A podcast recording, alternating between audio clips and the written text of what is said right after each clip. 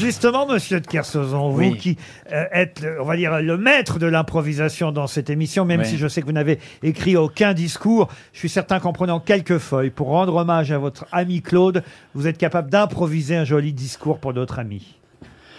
La nouvelle est tombée comme toutes les nouvelles, mais celle nous a un peu plus marqué que les autres.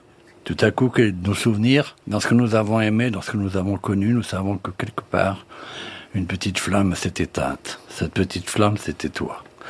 Toi avec ton rire, toi avec tes cheveux décolorés jaunes, c'est moche, mais c'est sympa quand même. Toi avec ta façon de te comporter, toi avec cette intelligence, cette culture, ce savoir-être, ce savoir-vivre, ce savoir se moquer.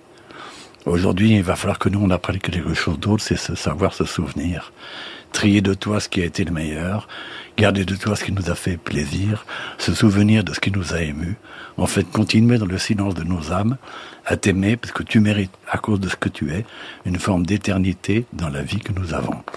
Merci Olivier. On n'aurait pas fait mieux même avec un texte écrit.